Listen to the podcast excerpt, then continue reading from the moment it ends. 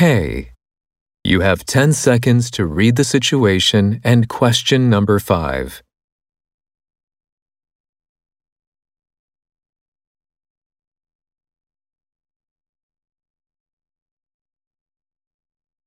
The Paxton Hotel is the most convenient for sightseeing.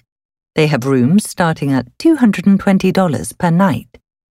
A hotel called the Farnham Arms has the best service in town.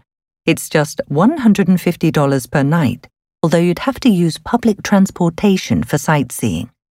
The Greenbrier Hotel is the same amount, and it's quite convenient for sightseeing, although the service is not as good. Finally, there's the Bluebird Hotel. It's regularly $250 per night, but right now it's just $200, and it's very conveniently located for sightseeing. Now, mark your answer on your answer sheet.